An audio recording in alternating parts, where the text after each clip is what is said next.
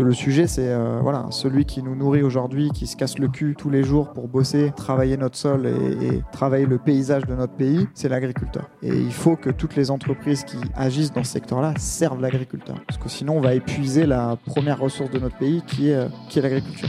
Salut, c'est Fous du Wagon. Bienvenue sur notre podcast dédié aux entrepreneurs.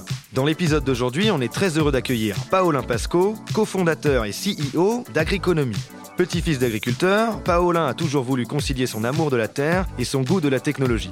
Après un parcours qui l'a conduit au Canada, en Grande-Bretagne, puis en Inde, il a fondé avec deux amis agriconomie.com, une place de marché pour aider les agriculteurs à acheter semences et pièces détachées à moindre coût. Leur mission, c'est d'apporter plus de transparence à un marché opaque qui n'a pas évolué depuis 1945 et qui est un berceau de l'économie française. Bonne écoute à tous merci de me recevoir. Je suis très content d'être euh, face à vous ce soir.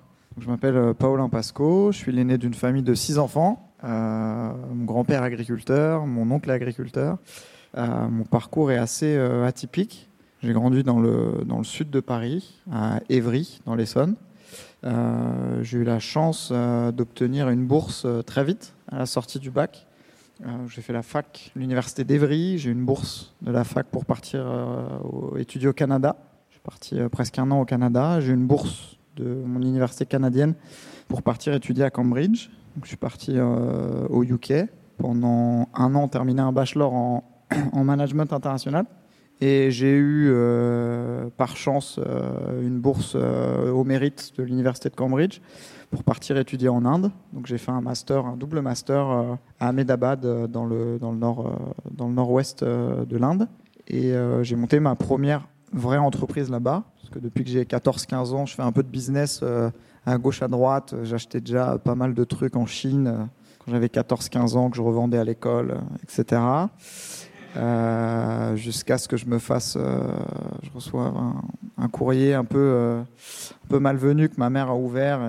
C'est dire, j'ai compris qu'il fallait payer des taxes, des trucs que j'avais pas compris, tu vois. Euh, j'achetais des clés USB, des t-shirts, euh, des jeans. Euh, à la fin, j'allais j'allais en Thaïlande acheter des jeans, je faisais des allers-retours. Je les revendais en France. donc voilà les premiers business jusqu'à ce que je me fasse défoncer par ma mère. voilà mon premier business un peu plus, un peu plus, j'allais dire réglo, mais le reste était réglo aussi, mais un peu plus strict, c'était en Inde. Donc j'ai monté ma première société là-bas qui s'appelait Head to Tail Creative. J'avais la chance d'être dans une très bonne, euh, très bonne école indienne. J'avais une multitude de, talents à mes côtés. Euh, et tu avais Google qui venait et qui raflait euh, la moitié de la promo tous les ans. Première, première fois où je, me, je sentis un peu d'ego, c'est quand Google a vraiment voulu que j'intègre Google India. Mais voilà, j'ai monté un truc avec un copain indien en disant bah, Moi, je vais retourner en Europe. Il y a tout un tas de startups, de grands groupes qui veulent relancer des sites, lancer leur site internet, qui veulent refaire le design de leur boîte etc. Donc je vais aller m'occuper de la partie commerciale euh, en Europe et je vais t'outsourcer euh, tout le boulot parce que tu as un gros talent, euh, que tu as un réseau de designers très fort et de développeurs très forts en Inde. Donc voilà, on a lancé le business comme ça. J'avais pas pris en compte que la différence culturelle était assez forte entre les Indiens et les Anglais. donc même si la langue était similaire, la culture, les, codes étaient très différents. Donc on avait du mal à matcher les, attentes euh, de nos clients anglais par rapport au travail qu'on fournissait. Et j'ai découvert un truc aussi un peu compliqué, c'était comment on manage des équipes virtuellement, donc le virtual management. Euh, donc voilà, donc la boîte existe encore, mais moi je suis, rentré parce que c'était pas un truc qu'on pouvait scaler euh, n'importe comment. Ça m'a permis de, créer un cours à l'université d'Evry de virtual management que j'ai créé à 20 ans ou 21 ans. après l'Inde, j'ai monté une autre boîte en France qui s'appelait Easy Pro que vous avez peut-être connu qui était un des premiers générateurs de sites web en France. C'était en 2011. Donc c'était comment euh, permettre à n'importe qui, un artisan, un agriculteur, euh, un jeune entrepreneur, un patron de TPE, euh, de créer, de gérer son site internet sans avoir besoin de coder. Quoi. Donc c'était comment en drag and drop, je construis un site et je le gère ultra simplement. Donc un peu l'équivalent de Wix que vous connaissez sûrement. donc voilà, j'avais vu ça aux États-Unis, je m'étais dit je vais le monter en France. Euh, ça s'appelait Easy Pro. Donc on a gagné plein de concours, plein de machins. On a monté, euh, on a tout bootstrappé. On est monté à 5-6 personnes. Et ensuite, il y a une petite start-up euh, américaine qui s'appelle Google, qui a lancé un produit similaire au nôtre en France, qui s'appelait à l'époque Mon entreprise en ligne, en partenariat avec Oxatis, qui est gros, un gros cap de, et donc voilà, on s'est fait, on avait une offre à 20 euros par mois ou 30 euros par mois, je crois. Et eux sont arrivés en disant c'est gratuit, avec une, un bus qui traversait la France pour aller conquérir toutes les TPE, etc. donc on a droppé. À l'époque, je savais pas ce que c'était une levée de fonds. J'avais eu, j'avais mis 1500 euros pour lancer l'entreprise. Je m'étais dit ça suffit. donc voilà, on a, on a craché la boîte. Euh, mais ça m'a permis de rencontrer un mec qui est euh, mon associé aujourd'hui sur Agriconomie.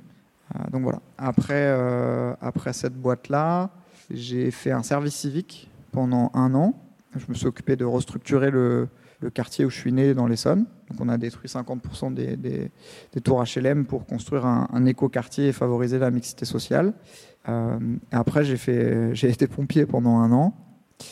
Et pendant euh, mon, année, euh, mon année de service aux pompiers, j'ai préparé toutes les, tous les concours, toutes concours d'école de commerce en France et d'école d'ingénieurs, en me disant voilà, j'ai acquis plein de choses en voyageant et en étudiant à travers le monde, mais j'ai pas de j'ai pas le, concret de l'entrepreneur. Il me manque une boîte à outils de l'entrepreneur pour vraiment monter ma boîte et réussir. Ça fait deux fois que j'arrive pas à scaler des boîtes. il me manque un truc quoi. Et donc j'ai euh, postulé à toutes les écoles, j'ai été pris partout et j'ai décidé de faire une formation qui était assez courte, qui s'appelle HEC Entrepreneur et qui vous forme pendant un an avec euh, des HEC Grande École, des, euh, des ingénieurs, etc., à devenir entrepreneur entre guillemets. Et c'est une formation qui est absolument pas théorique, qui est uniquement pratique avec des cas concrets. Donc les seuls profs qu'on a, c'est le directeur marketing de Danone, ton avocat en droit, c'est un vrai avocat, enfin ton prof en droit, c'est un vrai avocat. Euh, c'est pas un mec qui a oublié d'exercer depuis 25 ans et qui était tellement nul qu'il s'est mis. À... Voilà. Donc c'est que des gars qui ont mis les mains dans le cambouis, qui viennent, euh, qui viennent vous apprendre à, être un entrepreneur. Et pendant cette année d'études, j'ai rencontré un, autre gars qui avait un profil assez atypique comme le mien et qui était euh, fils d'agriculteur. Euh, voilà.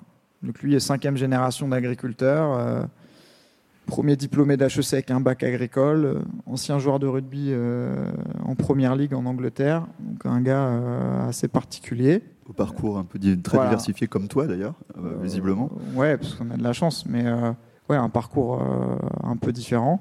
Et on a tout de suite matché et on a dit qu'il y a plein de, plein de trucs à faire dans le secteur agricole. Moi, je connaissais un petit peu le secteur, lui beaucoup. Lui, très peu le digital, moi beaucoup le digital. Donc on s'est dit bon pourquoi on fait pas un truc ensemble? Et on a commencé à bosser euh, sur les sur les bancs de, sur les bancs de l'école. Et, euh, je voulais absolument avoir un tech dans l'équipe parce que sinon tu te fais souvent euh, tu te fais souvent avoir si le si le tech de ta boîte c'est pas un associé. Euh, et il s'avère que j'ai rappelé mon pote Dean avec qui j'avais monté euh, Easy Pro et qui lui euh, s'appelle Dean Nguyen.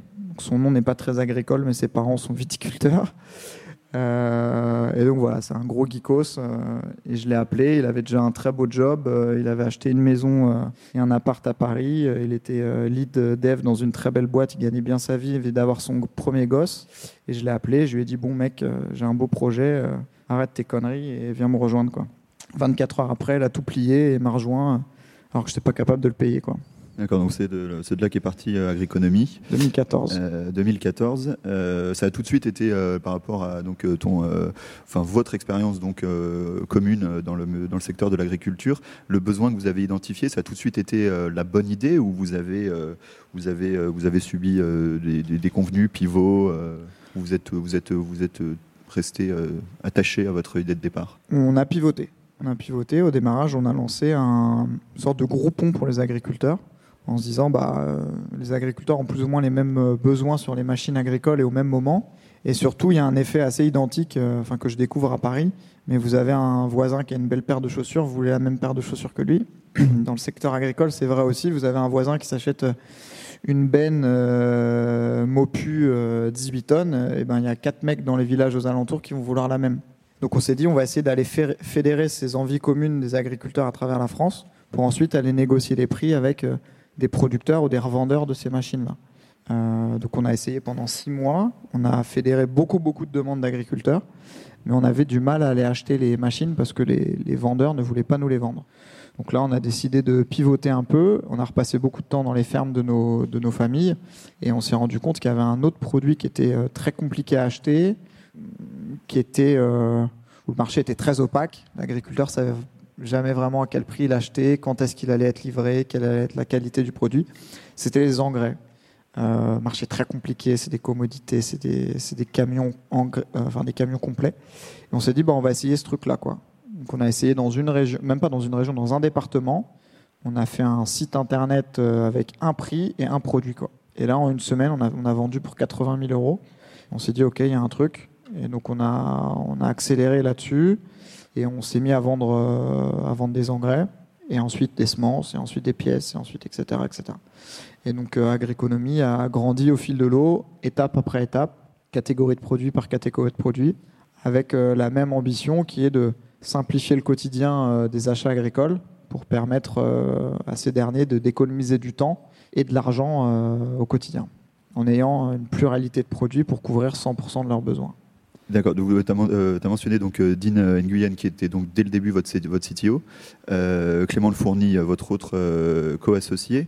Et euh, si vous, juste dans le terme d'organisation, dès le départ, quand vous avez vu, là, on passe, on passe ce cap où euh, vous, euh, vous rentrez les, premiers, les premiers clients, comment, comment est-ce que tu peux nous parler de votre complémentarité Comment vous vous êtes organisé tout de suite pour faire face Puisque j'imagine que ça a été assez soudain, même si vous étiez prêt, vous aviez, vous, aviez, vous aviez pris certaines dispositions pour arriver à cela. Nous parler de l'organisation de votre équipe, quelles sont les premières, peut-être les premières difficultés que vous avez rencontrées pour justement vous mettre au niveau du succès que, que vous, étiez, vous étiez en train de rencontrer? On s'est pas rendu compte que c'était vraiment un succès. C'est pas encore un succès aujourd'hui, mais euh, bah, en fait, tu, tu, tu clears le shit, quoi. Ce que je dis tout le temps à mes, mes collaborateurs. Tu as de la merde devant toi, tu as des problématiques à gérer et tu tu t'organises pour que tu le fasses dans les, dans les meilleures conditions, euh, pour le moins cher possible, de la manière la plus agile possible. on a des profils très complémentaires. Dean, il fait du, du tech, c'est un développeur, moi j'y connais rien. Euh, Clément, il a une connaissance très pointue du secteur agricole parce qu'il est né dans une ferme et il a fait toute sa vie dans une ferme. Euh, connaissance que j'ai pas. Euh, et puis moi, je, comble les trous. Tu prends tout le reste. Voilà.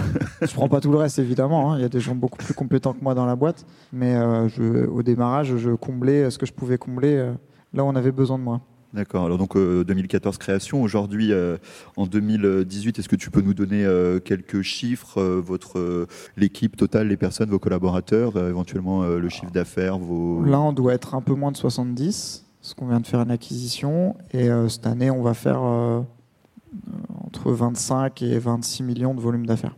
D'accord. Et euh, d'un point de vue, euh, d'un point de vue marketing, euh, on le voit, mais ça c'est, je pense, une évolution qui, qui date pas, qui date pas d'aujourd'hui. Un certain nombre d'exploitations agricoles, on le sait, sont, sont, font de plus en plus appel à la technologie, notamment pour optimiser leur production, leur rendement. Je crois qu'il y a énormément de choses dans le, les calculs de, pour les météos, pour savoir à quel moment exactement les récoltes doivent être faites. Est-ce que, est-ce que Agriconomie a, tout de suite rencontré sa cible et notamment les, est-ce que les agriculteurs étaient justement disposés à utiliser un outil euh, tech pour euh, se, euh, se, fournir en, tout d'abord en semences et ensuite en autres.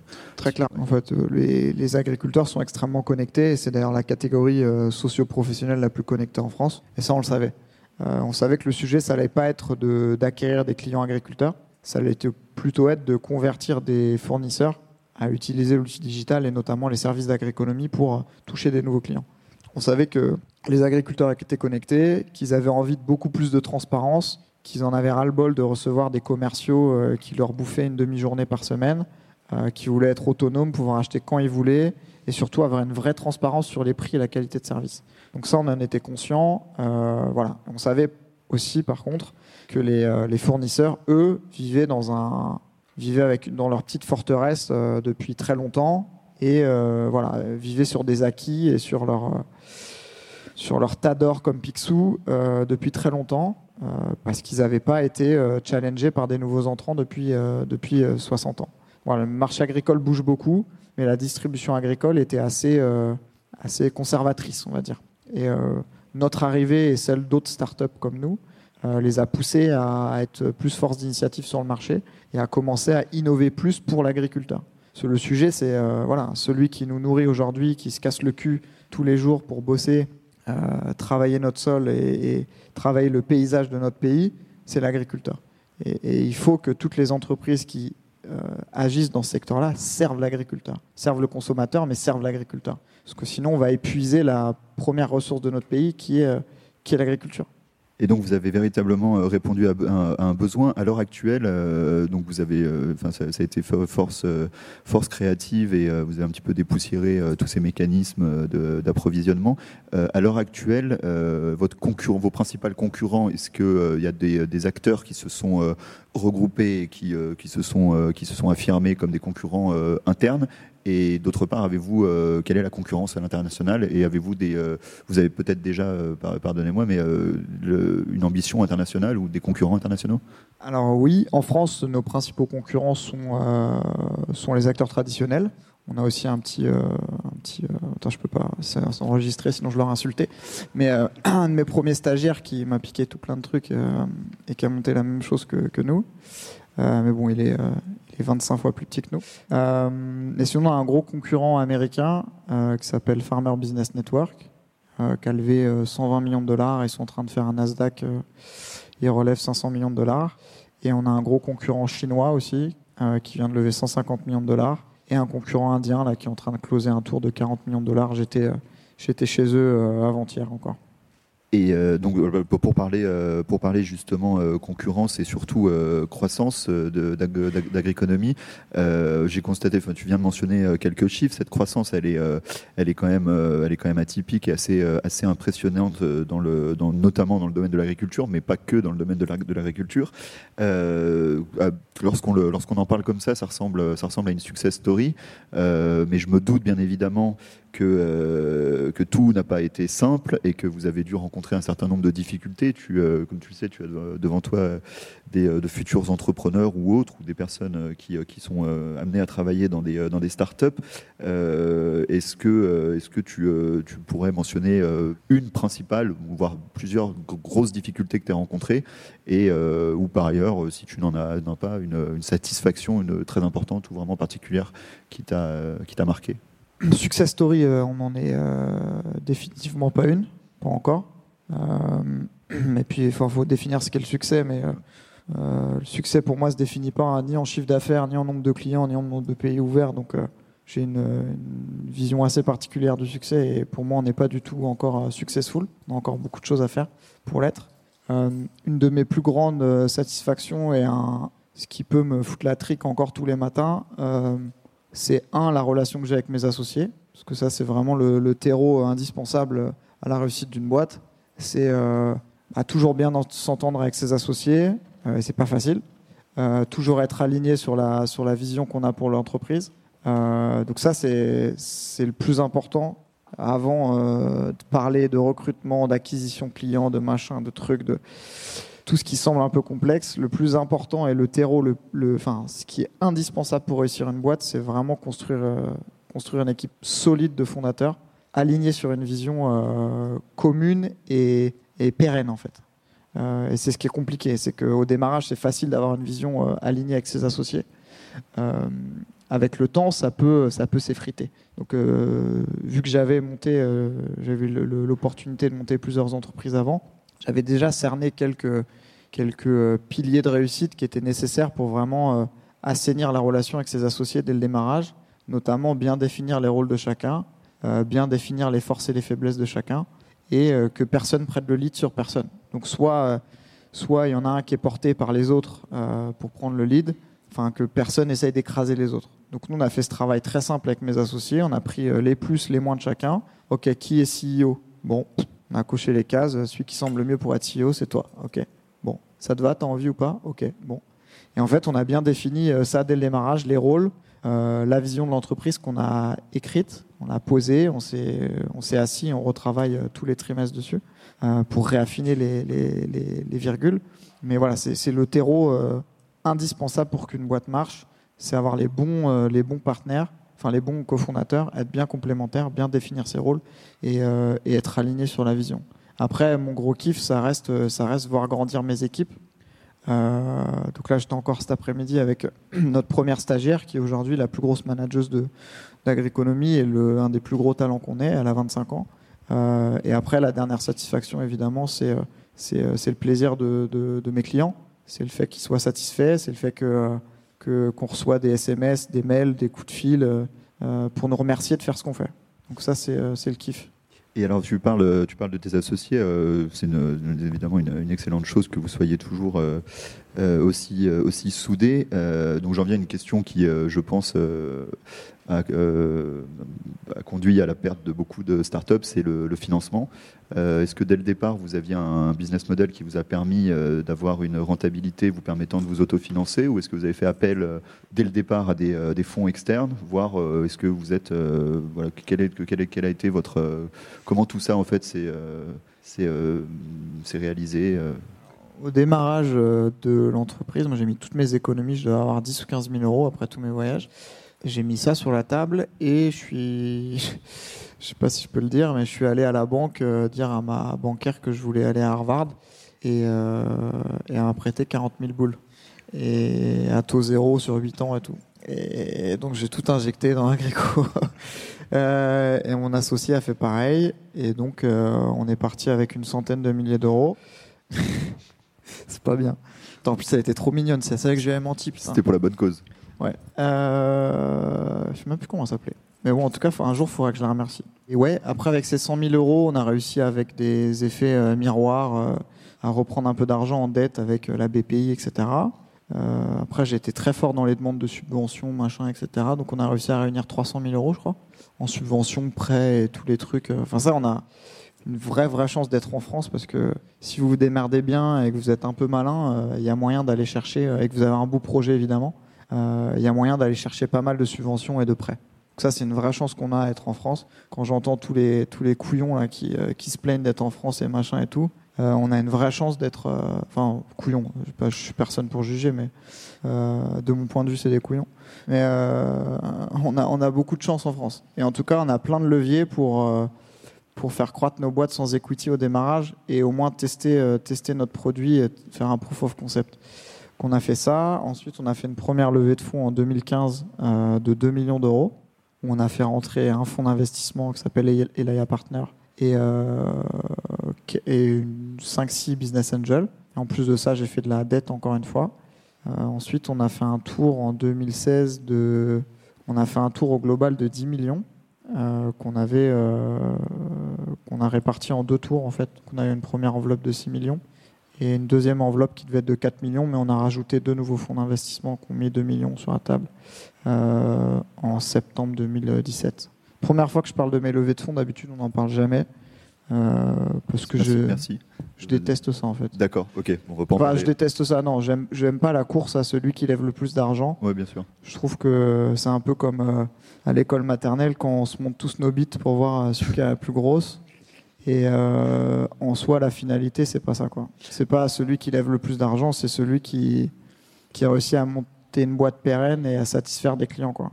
Donc, Et euh, alors dans ce cas-là, bon, j'ai bien compris que c'était pas ton, euh, ta tasse de thé, mais si, tu- si justement vu que tu as l'expérience. pourtant, j'ai montré plein de fois ma bite avec mes copains en rugby et tout.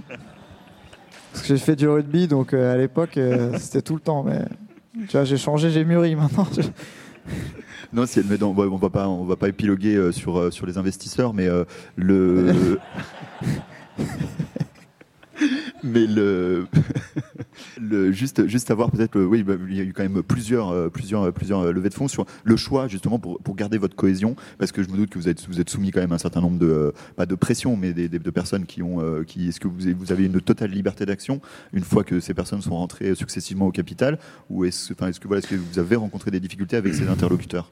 Ou ça nous a posé absolument aucun problème Aujourd'hui, euh, aujourd'hui, on a de la, on a des très très bons investisseurs, donc je suis très très fier de les avoir à mes côtés. Euh, c'est sûr que ça change ta relation euh, et ta prise de décision stratégique dans l'entreprise, parce que tu as une autorité, euh, t'as une autorité de contrôle avec toi. Après, il y a deux options. Il y a est-ce qu'on se sert de ce- cette autorité et de ce panel de gens smart autour de la table pour t'aider à grandir? Nous, on l'a vraiment pris comme ça, en se disant comment est-ce qu'on met des gens intelligents autour de la table pour nous aider à être encore meilleurs. C'est sûr qu'après, ça alourdit certains sujets, que tu rentres dans un. As des reporting à faire, des trucs. au début, c'est un peu casse-pied. Mais en fait, tu comprends après que ça te force à aller euh, diguer, euh, aller, euh, aller diguer un peu plus profondément dans les chiffres. Et ça te permet de prendre des meilleures décisions au quotidien dans ton business. Donc, c'est une bonne chose. Ok. Et euh, j'ai encore une ou deux petites questions avant de passer aux questions du public. Euh, les, est-ce que tu, aurais de, grands projets, de projets particuliers à nous faire part sur euh, le développement sur les cinq, prochaines années de, l'entreprise, des projets particuliers, si vous avez d'autres, éventuellement d'autres secteurs, d'autres marchés que vous voudriez, conquérir ou tout simplement rester sur votre domaine Alors nous, on va rester focus sur le secteur agricole, ça c'est sûr et certain. Donc on, lance différents services évidemment. Mais là, l'objectif euh, premier, c'est euh, l'amélioration de notre service et euh, l'ouverture à l'international. Donc là, je suis en train de travailler sur ces différents sujets. on va ouvrir trois pays là en 2019. On en ouvre un, on a ouvert la Belgique, on a ouvert la Belgique, et là, on va sûrement ouvrir l'Espagne, l'Italie ou l'Allemagne en 2018. Et on a pour ambition de rouvrir plusieurs pays en 2019 aussi. Ok, euh, tu as déjà répondu à cette question euh, en nous disant que une des choses cruciales pour toi, c'était la sélection, euh, du moins la cohérence, la complémentarité entre les associés. comme tu le sais, au wagon, on forme, le wagon forme des, de futurs développeurs euh, project manager, CTO, etc. Est-ce que, euh, est-ce que tu aurais un conseil, euh, un conseil autre que celui de bien s'associer ou une, une, ligne, une ligne directrice à nous recommander et nous faire part de assise sur ton expérience? Moi, je suis personne pour donner des conseils. Je peux juste faire un peu de retour d'expérience faut bien, enfin encore, ça va être des banalités hein, que je vais dire, mais on, on, arrive à vite les oublier quand on rentre dans sa boîte en fait. Et faut souvent, c'est back to the basics, comme disent les Américains. Euh, et il y a un truc qu'il faut jamais oublier, c'est rester proche de ses clients. Et la problématique, quand vous commencez à avoir euh, beaucoup de salariés, euh, un peu d'argent, etc., on perd très vite pied. Et ça, c'est ultra important que de retourner constamment voir ses clients pour voir si, un, le besoin marché correspond toujours à ce qu'on ce qu'on est en train de, de, mettre en place et itérer dans l'entreprise. Ça, c'est vraiment un truc qu'il ne faut pas oublier euh, sa connaissance client sur le long terme. C'est-à-dire qu'il faut les. Moi, j'ai des rituels. Euh, après, je suis très, euh, je suis très, très rituel mécanique dans la vie, mais je, voilà, je me force à appeler des clients très souvent. Donc, j'ai un créneau dans ma semaine où j'appelle des clients. J'ai un créneau dans la semaine où je vais avec mes équipes commerciales, où je prends au téléphone comme n'importe quel commerciaux ou agronome chez Agriconomie et j'échange avec les clients ça te permet d'avoir un, rendu direct. Et ça, c'est, je pense qu'il n'y a pas de, enfin, en tout cas, moi j'ai un poste de direction d'entreprise, je suis CEO, mais je demande à tous mes, euh, tous mes managers de vraiment parler avec le client, qu'il y ait de moins d'intermédiaires possible entre, le, entre les messages qui, qui, qui peuvent venir du marché. Ça, c'est un, gros conseil que je peux donner. L'autre, c'est euh, un euro, c'est un euro. Et ça, pareil, on l'oublie très très très vite, mais un euro, c'est un fucking euro, quoi. Et euh, quand on commence à avoir levé de l'argent, c'est facile de se dire euh, euh, je crame un peu plus que truc, je vais tester ça, ça coûte que 10 000 boules. Mais en fait, c'est courir à sa perte que de que, de pas prendre un euro pour un euro. Et ça, c'est le bon sens paysan qui nous le qui nous tient avec mes associés. Mais on est resté très ligne sur les dépenses. Donc voilà, on n'a pas de, je veux pas avoir, j'aimerais très bien, j'aimerais bien être ici. Hein. Et j'ai des euh, bureaux euh, au Kremlin-Bicêtre, j'ai 1200 mètres carrés et je paye 4 euh, fois moins que si j'étais à Porte d'Italie. Quoi. Et peut-être 5 fois moins qu'ici. Mais voilà, je suis à 100 mètres du métro et je suis à un arrêt de métro de Paris. Mais voilà, on a fait plein de choix, plein de choix de frugalité. Enfin, tu regardes les. Quand tu arrives chez Amazon, tu as un, leaflet avec toutes les valeurs de la boîte et tu fourres ça dans la tête et tu, les imprimes. pas possible, mais un des gros trucs de Jeff Bezos, c'est la frugalité c'est la frugalité. Et ça, je pense que c'est un truc qu'il faut pas perdre dans nos boîtes, parce n'est pas des. On a très peu de startups en France qui peuvent lever des 500 euh, millions de dollars euh, comme euh, n'importe quelle boîte aux US et des patrons de boîtes comme Etsy qui se font reprendre parce qu'ils ont mis 50 millions de décorations dans leur, dans leur nouveau bureau. voilà, tu peux faire ça aux États-Unis quand tu as une énorme boîte. en France, si je dis à mes fonds, j'ai mis un million pour refaire la déco et faire des parties avec des avec des Chippendales euh, chez Agrico, euh, je vais me faire euh, couper les doigts de pied. Hein. Donc ça, frugalité important. et c'est très très dur de marcher sans doigt de pied. J'ai rencontré un mec qui n'avait pas de doigt de pied. Non, c'est vrai en plus. Et c'est en fait c'est presque impossible. Surtout si tu n'as pas le gros pouce en fait, parce que tu n'as pas de stabilité. Donc si tu perds ton doigt de pied, c'est vraiment la merde. Je sais pas, non, ok, donc ouais, pour résumer, les, donc, les associés, client care et, et 1 euro est 1 euro. moi j'en ai terminé. Il y a mille trucs que je pourrais bien dire. Évidemment, non, bien on évidemment, a fait mille conneries, je pourrais partager mille conneries qu'on a déjà fait avec Agriconomie ou que j'ai déjà eu dans ma carrière, petite carrière d'entrepreneur. oui, plein plein de, bah, peut on va peut-être laisser le, public te, peut-être trouver des, euh, des, difficultés que tu as rencontrées euh, ou qu'il euh, pense. si dans le public, quelqu'un a des questions particulières, une question, plusieurs, je vous laisse.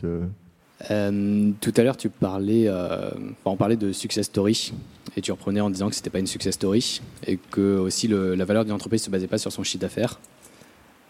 c'est quoi pour toi les valeurs sur lesquelles tu peux baser une entreprise et dire que, bah, à quel moment tu seras satisfait en fait de de ton parcours et de l'entreprise que tu as créée? Super question. Déjà, je pense qu'une entreprise, ça doit être pérenne. Donc une entreprise, ça se, ça se joue sur le temps. Je suis pas euh, un grand fan des mecs qui, ou des entreprises qui se, qui se créent, qui, euh, qui burnent un marché en burnant beaucoup d'argent et qui sont rachetés. Euh, c'est pas trop ma philosophie d'entreprise. Après, ça, ça, on en a besoin sur le marché aussi. Pour moi, une entreprise, c'est dans le temps. C'est-à-dire que ça doit, ça doit un, euh, satisfaire un besoin sur le moyen long terme, et deux, réussir à passer les, les divers vagues de mouvements de marché. Parce qu'avant, euh, un marché, il mettait une centaine d'années à changer, et tu étais tranquille pendant 100 ans sur ton marché. Aujourd'hui, tous les 10 ans, il faut que tu réadaptes la stratégie de ton entreprise pour tenir. Et pour moi, c'est ça la beauté d'une entreprise et la réussite d'une entreprise, c'est qu'elle arrive à être pérenne dans le temps malgré les mouvements de marché. Et nous, on va en vivre, on en vit déjà. Je sais que d'ici 5 ans, euh, Agriconomie, n'aura pas forcément le même visage que, celui qu'il a aujourd'hui.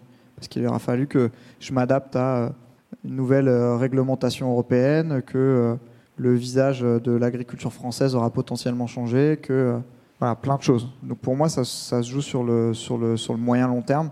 En 4 ans, je ne peux pas dire que j'ai vraiment réussi. ensuite, je pense que tu as, la taille de marché. Aujourd'hui, mon marché fait 200 milliards en Europe, je fais 25 millions je suis, euh, je suis, microscopique, tu vois. Je, suis, sous le radar de n'importe qui.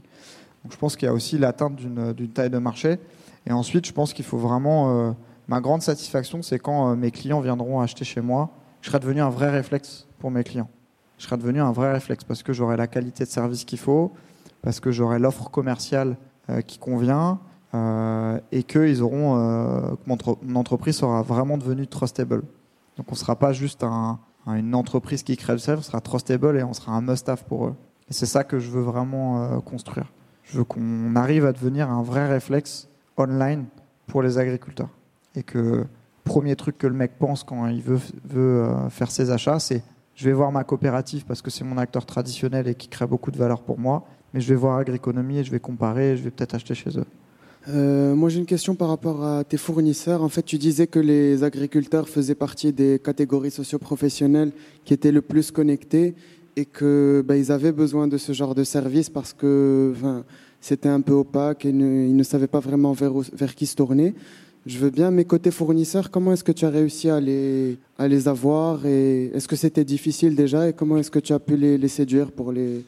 Ça a été vraiment très compliqué très compliqué. Euh, j'ai niqué deux bagnoles euh, à faire des tours de France et d'Europe en voiture. J'avais une wagonnaire, ma première voiture, trop cool, et une euh, Ford Fiesta que j'ai niqué aussi, Ford Fiesta 1987,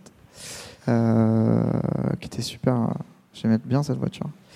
Et ouais, donc j'ai beaucoup roulé, on a rencontré beaucoup de mecs, on s'est pris beaucoup de, beaucoup de baffes. je me suis fait menacer de mort en allant voir des mecs. Euh, mais voilà, après, encore une fois, la persévérance euh, paye. Et il faut que voilà, il faut te prendre 10 claques pour que tu aies un mec qui te dise Ok, on va tester, je t'aime bien, tu as l'air cool.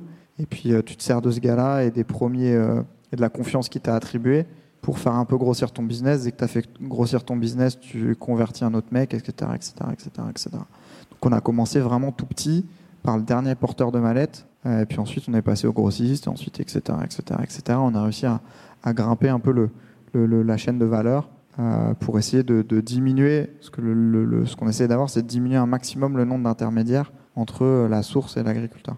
Parce qu'il y a des familles de produits encore en France où tu as sept intermédiaires entre le producteur du produit, de la semence ou de ce que tu veux et l'agriculteur. Donc euh, voilà. Mais ouais, ça a été, un, ça a été et c'est encore, c'est encore le, caillou dans la chaussure pour Agriconomie, c'est comment est-ce qu'on acquiert euh, plus de fournisseurs, des meilleurs fournisseurs. Euh, et puis maintenant euh, qu'on veut être euh, internationaux, euh, refaire le boulot à l'étranger. Puis encore une fois, quand, quand tu t'adresses à un marché euh, qui est assez stable depuis longtemps, qui n'a pas été trop chamboulé euh, par des petits cons euh, qui viennent du digital, euh, bah, tu as du mal à faire bouger les lignes. Donc ça, c'est que le temps et il faut montrer que, tu crées de la valeur aussi pour les fournisseurs, que tu es extrêmement professionnel malgré ton âge, parce que moi j'allais leur parler, j'avais 25 ans. Donc quand tu parles à des mecs de 60 ans qui sont là depuis 40 ans, que tu as 25 ans, il te prend pour son, son neveu, quoi. J'ai envie de te dire, viens, on va faire un tour de, de manège, quoi. Et euh, donc ça, c'est que ton professionnalisme, euh, lui montrer que tu vas créer de la valeur pour lui, qui fait que. Et puis voilà, il te faut, il te faut toujours. Moi, je crois beaucoup aux rencontres. Je pense que la vie, c'est des rencontres et l'entrepreneuriat, c'est que des rencontres. Et il te faut un mec qui te, fait, qui te fasse confiance. Un mec ou une femme qui te fasse confiance et qui dise OK, go. Je sais pas trop pourquoi. euh, Ça va peut-être créer un peu de valeur pour moi, mais pas plus que ça. Et le mec te fait, te fait confiance. Et c'est comme ça que tu démarres plein de business. Et ça, c'est que la persévérance, le professionnalisme et l'empathie qui vont permettre de le faire. Euh, J'avais une question sur euh, justement euh, le fait de faire grossir ta boîte en Europe. Je voulais savoir, est-ce que c'est une nécessité pour toi ou c'est vraiment juste une envie euh, Est-ce que c'est nécessaire pour survivre ou enfin pour pour être le- vraiment le leader ou, ou est-ce que c'est vraiment juste un gros kiff Alors, il y a plusieurs sujets. Le premier, c'est que tu diminues tes risques en étant présent à l'international. Parce que si euh, nous, on, vit avec euh, mère nature, si tu veux. Euh, donc, si tu as un gros sujet de marché, des grosses intempéries, des trucs, les agriculteurs l'année d'après vont acheter moins de ce produit-là ou de ce produit-là. Donc, c'est comment est-ce que j'arrive à répartir mes risques pour que si un marché va moins bien que l'autre, je puisse continuer à acquérir de la croissance sans burner trop. L'autre sujet, c'est qu'il faut maintenant que j'arrive à prouver que mon modèle est scalable. Donc je ne vais pas faire une petite boîte française, que je peux faire une belle boîte européenne. Je ne vais pas faire un ponycorn français, mais que je vais essayer de travailler un- une licorne européenne. Euh, voilà, donc ça c'est des gros sujets euh, qu'on a aujourd'hui. Donc diminution du risque et euh, scalabilité du modèle euh, pour relever de l'argent et continuer à, faire grossir le business et satisfaire des clients à travers l'Europe. Je connais pas exactement le secteur que tu touches, mais euh, donc tu parlais euh, d'intermédiaire entre les fournisseurs et vous, et, euh, et on entend souvent, euh, donc je vais peut-être toucher à un sujet qui fâche, je sais pas, dans les médias, euh, Monsanto. Euh, en fait, par rapport à Monsanto, c'est les semences, vous vendez des semences, c'est bien ça. Euh, Est-ce que vous travaillez avec des, euh, des euh, producteurs de semences euh, euh, qui est une alternative à un peu ce monopole de Monsanto, ou vous, vous- voulez, euh, enfin, où il est obligatoire de travailler au bout d'un moment avec eux Comment ça se passe? Que Très bonne question. Euh, bah, sur les actes, en fait, bon, je ne vais pas rentrer précisément dans, le techniquement là-dedans, mais tu as aujourd'hui 4-5 gros producteurs de, semences et de produits phyto à travers le monde euh, qui couvrent une grosse partie du marché. C'est-à-dire qu'aujourd'hui, euh, je pense que, s- pas dire de conneries, si je dis que 60% du colza français, c'est du colza Monsanto. Du- D'une autre marque, parce que la marque Monsanto est très mal vue en France, ça s'appelle De c'est une marque euh, qui opère et je pense que 60 à 70% du colza français euh, est de Monsanto. Et tu as l'équivalent de Monsanto français qui s'appelle, euh, je ne vais pas citer le nom des boîtes, mais qui fait euh, la même chose sur euh, cette, euh, espèce et cette espèce. Pareil sur le maïs, euh, Monsanto est un gros player, je pense qu'ils font 40% du maïs français. Donc, tu, et ce n'est pas, pas du maïs OGM, c'est ce qu'on appelle du, maïs- ou de- des semences hybrides, c'est des croisements de semences. Euh, mais oui, évidemment, aujourd'hui, si tu veux travailler, euh, si tu veux travailler les semences, tu es obligé de travailler avec les géants euh, mondiaux. Si tu veux travailler tes phytos, tu es obligé de travailler avec des géants mondiaux. Si tu veux travailler les pièces d'origine de tracteurs, tu es obligé de travailler avec des, entreprises comme John Deere, enfin les plus gros producteurs, etc. Oui, c'est un marché. Voilà. Après, nous, ce qu'on veut, c'est offrir à tous les agriculteurs des alternatives. Donc, on a une grosse catégorie bio qui cartonne. On doit être les plus gros vendeurs de semences bio aussi euh, euh, en ligne, je pense, en Europe. Et comment il est organisé le marché bio? Enfin, C'est également des, un peu des oligopoles, monopoles euh, T'as, euh, Enfin, rapidement. ouais, ouais. Ouais. ouais. Ok. Tu as deux gros players européens qui font ça. En fait, le, le coût de recherche et de production est extrêmement cher, ce qui Mhm. met beaucoup de barrières à l'entrée pour des toutes jeunes boîtes ou des plus petites entreprises de, de- de grossir et de percer sur le marché. Donc ils sont souvent euh, acquérir euh, par les gros. Euh, J'ai une question peut-être un peu plus personnelle. Si euh, on se projette un peu, on est dans 10 ans et agriculture, c'est devenu un peu un must-have pour les agriculteurs, une référence, euh, comme tu disais tout à l'heure. Toi, qu'est-ce que tu dois faire du coup euh, tu, tu te vois plus euh, continuer sur autre chose, euh, un peu entrepreneur dans l'âme, ou, euh, continuer sur, euh, ta lancée parce que c'est ton bébé euh, Bonne question. Euh, bonne question. Je sais pas. Dans 10 ans, je sais pas. Je- moi, je vis au jour le jour. Je suis un, je suis un hippie avec des belles chaussures, mais je suis un hippie. Euh, non, dans 10 ans, euh, ouais, j'aurais peut-être, euh, je serais peut-être en train de bosser sur autre chose. Peut-être. J'ai la chance de, de pouvoir. Parce que moi, j'ai besoin d'être stimulé intellectuellement.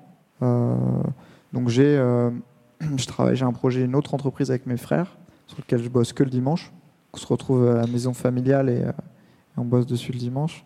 Euh, qu'on produit des, produit des reportages et des films. Euh, que c'est cute. Que ça me permet de toucher d'autres trucs. Voilà. C'est sûr que je peux pas avoir euh, qu'un truc dans ma tête. Donc j'ai besoin de travailler sur d'autres sujets. Agroéconomie, c'est 100% de mon temps. euh, c'est, euh, je travaille. euh, je fais des gros- on fait des grosses journées chez Agriconomie. Moi, je bosse beaucoup, je dors peu. J'ai la chance de dormir très peu. Donc, je, peux bosser beaucoup sur Agrico. Mais voilà, le dimanche, le dimanche, c'est ma mère, mes chiennes, euh, mes frères et sœurs et euh, les projets que j'ai avec mes frères et sœurs. C'est tout. Et donc ça, ça me permet de m'aérer la tête. Donc, euh, si j'ai d'autres projets comme j'ai avec mes frères aujourd'hui, ouais, je peux rester 10 ans. Mais si j'ai que Agrico, dans 10 ans, il faudra que j'ai autre chose. Alors, j'ai une autre question sur la même lancée au niveau personnel. On a eu euh, un conseil au wagon euh, qui est euh, continuer à avoir des routines si vous voulez être entrepreneur. Enfin, les routines sont importantes, ça permet de stimuler la créativité. Euh, quelles sont les tiennes? Euh, Est-ce que tu as des routines, je sais pas, le courir ou alors euh, lire ou alors d'autres sujets? Ah ouais, moi je fais des pompes tous les matins. Ah. Depuis très longtemps. C'est pour ça que j'ai une poitrine très développée pour. Mais euh, voilà, oui, je fais des pompes tous les matins, des abdos tous les matins, des tractions tous les matins, euh, comme dans Minority Report. Voilà. Et euh, mes autres routines, euh, bah, j'ai mes routines avec mes, mes clients. J'ai instauré beaucoup de routines chez Agriconomie aussi. Voilà. J'ai des routines avec mes associés. Je me douche tous les jours. C'est bien.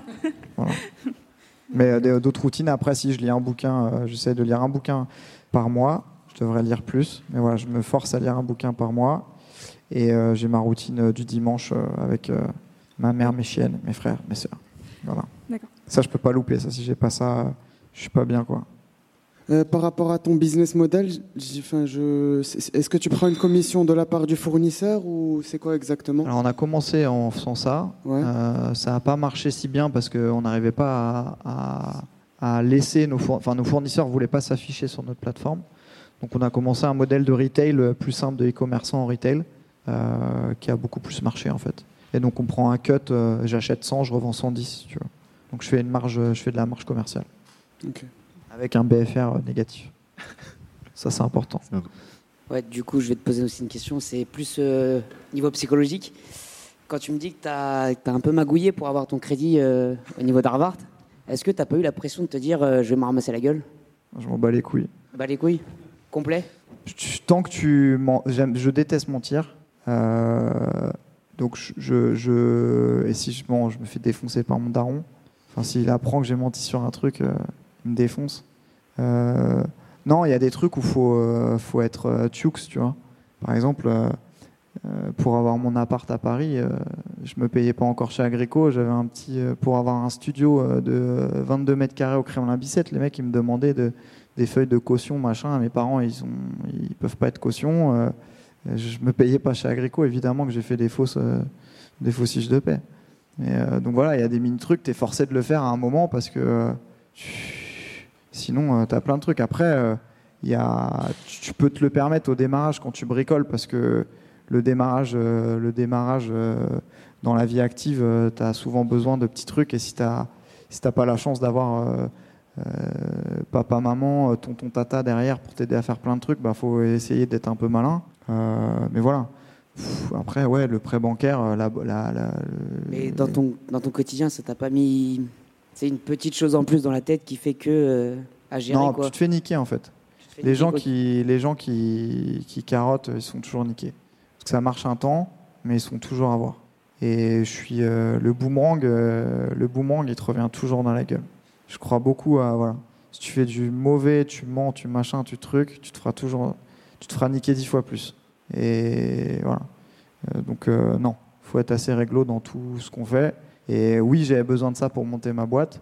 Et je pense que j'ai remboursé mon prêt. Enfin, je suis encore en train de le rembourser, putain. Mais je vais le rembourser comme tout le monde et il n'y a pas de problème parce que je savais que de toute façon, même si ma boîte s'affoirait, j'avais eu la chance de faire euh, des études sympas et que je retrouverais un boulot euh, cool pour rembourser mon prêt. Quoi. Je me suis pas dit, je fais ce prêt-là pour niquer la banque. Une petite dernière pour moi. Euh, ça t'a pris combien de temps avant de commencer à te reverser un salaire et à quel moment tu t'es dit c'est bon, je mérite de me faire payer?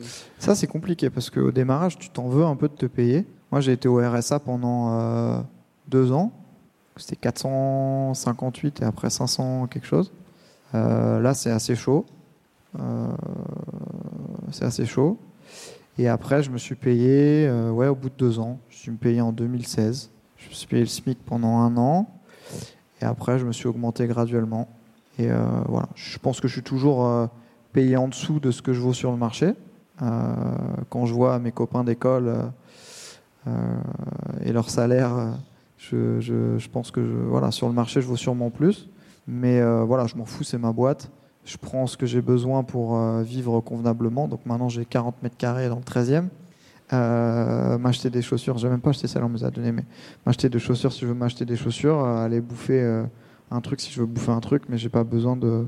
Ouais, je pourrais me payer plus, je pourrais demander à mes investisseurs. Ils me dire oui, je pense je vais, moi, je vais conclure avec une toute dernière question. Euh, tu as mentionné euh, que tu, euh, tu lisais un livre par jour en ce moment. En règle générale, là, pour, pour conclure, un livre qui t'a particulièrement, marqué et que tu souhaiterais, dont tu souhaiterais nous faire part. Mais s'il n'y en a pas, c'est pas. Kamasutra. Après, après, les concours de beat. Après le non, j'essaye de tous les trucs et tout du Kamasutra, mais c'est compliqué. Hein. Qu'il y a des trucs, faut être vraiment, vraiment, vraiment, vraiment, euh, vraiment souple. Faut, faut avoir pratiqué le yoga pendant des années, je pense. Et, euh, et j'ai pas le temps avec Agrico. Mais euh, voilà. Si je peux trouver une routine supplémentaire dans ma vie, c'est faire du yoga. ok, top. Bah écoute, euh, au Non, un livre, je sais pas. Là, je suis en train de lire un bouquin qui s'appelle L'art de s'en foutre, qui est intéressant. Rien à voir avec le. Non, j'essaie d'alterner, tu vois. Lire le Kama Sutra, si t'es tout seul, c'est chaud, quoi. C'est compliqué parce que là, si tu dois faire des trucs tout seul qui sont dans le Kama Sutra, c'est même pas souple qu'il faut être. Tu vois, faut pas avoir de tendons. Tu vois Donc euh, voilà.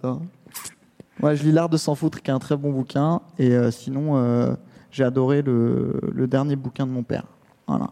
Tu le recommandes donc Que je recommande, ouais. Parce que c'est pareil, il a bootstrappé son truc comme jamais.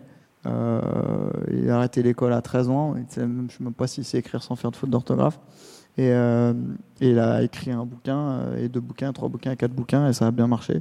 Et voilà, il a 65 ans, il bosse encore, mais il s'est dit je vais écrire des bouquins, et ça a marché.